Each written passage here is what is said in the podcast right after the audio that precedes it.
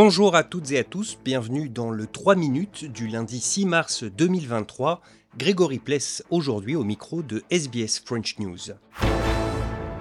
On commence en Australie avec la commission d'enquête sur le scandale Robodet, avec le témoignage recueilli aujourd'hui très important de celui qui dirigeait alors le gouvernement, Malcolm Turnbull. Ce programme, dont on sait désormais qu'il était illégal, consistait à harceler téléphoniquement les bénéficiaires de certaines aides sociales au prétexte qu'ils en auraient trop perçu. Malcolm Turnbull a concédé qu'il n'avait jamais remis en question la légalité du dispositif. En revanche, il assure avoir tout fait pour s'assurer qu'il était juste. My concern was essentially accuracy and fairness. That was what we were trying. That was concern from me and my office. C'était il y a pile un mois, le 6 février, un séisme frappait la Turquie et la Syrie, essentiellement pour ce pays dans des zones non contrôlées par le gouvernement. Une catastrophe qui a tué au moins 50 000 personnes et que le régime syrien semble mettre à profit pour renouer peu à peu avec le reste du monde. Ainsi, Bachar el-Assad a repris le contact avec certains diplomates, une tentative de normalisation dénoncée par Ismaël Abdallah, bénévole au sein de la défense civile syrienne. Le régime de Damas est en plein marchandage face aux conséquences catastrophiques du séisme. Il n'a pas aidé les sinistrés de Alep ni de l'attaquer. Il n'a pas envoyé d'aide là-bas. Le régime utilise la crise pour normaliser ses relations, mais ça ne change absolument pas sa nature. C'est un criminel, un tueur d'enfants, et il répondra un jour de ses crimes. Des propos recueillis par Elliot Brachet pour RFI. En France, nouvelle journée de mobilisation prévue demain contre la réforme des retraites.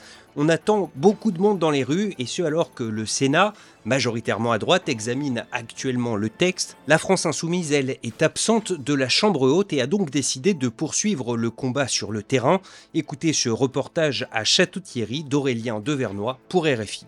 Bonjour madame, je suis député de la France Insoumise et on diffuse ce tract contre la réforme des retraites de Macron. Tract en main, Jérôme Legavre sillonne les logements de ce quartier populaire et parler réforme des retraites délie facilement les langues. C'est effrayant, euh, on ne trouve pas le terme en fait.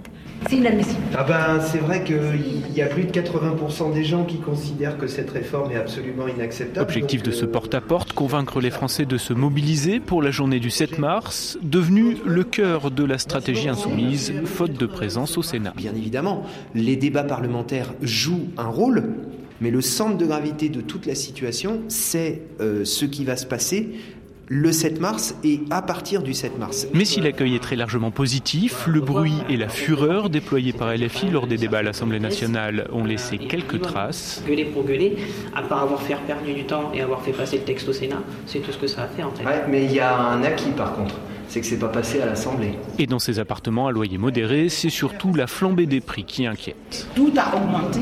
Oui. C'est plus important pour moi hein, que de se focaliser sur la retraite. Une conjonction des colères sur laquelle compte bien s'appuyer la France insoumise pour encore davantage se faire entendre en dehors du Parlement. Voilà pour l'essentiel de l'actualité du jour en 3 minutes. À demain, mardi, pour un nouveau bulletin.